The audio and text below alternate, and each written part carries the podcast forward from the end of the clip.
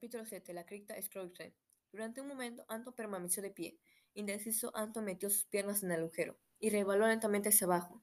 Por encima de él, todavía al alcance de sus manos, se encontraba el agujero de entrada. Se puso de puntillas y colocó la piedra sobre el agujero. Vio todo negro cuando lo, lo cerró. Rápidamente se acostumbró. Con pasos inseguros, Anton subiendo los escalones. Roger le dijo bienvenido a la cripta Scrooge. Anton estaba sorprendido. Roger cogió su brazo y en el otro una vela.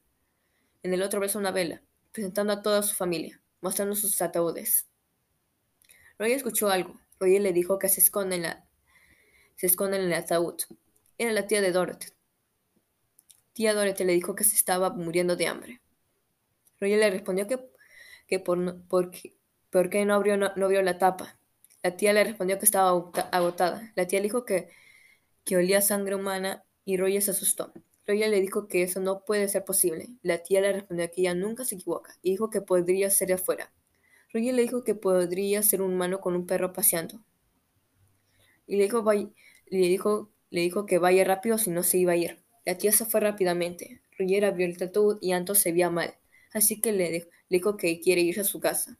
Roger enojado le dijo que no, no se de sus libros. Ya en su, caso, ya en su casa, Anton se, se echó en su cama y se quedó dormido.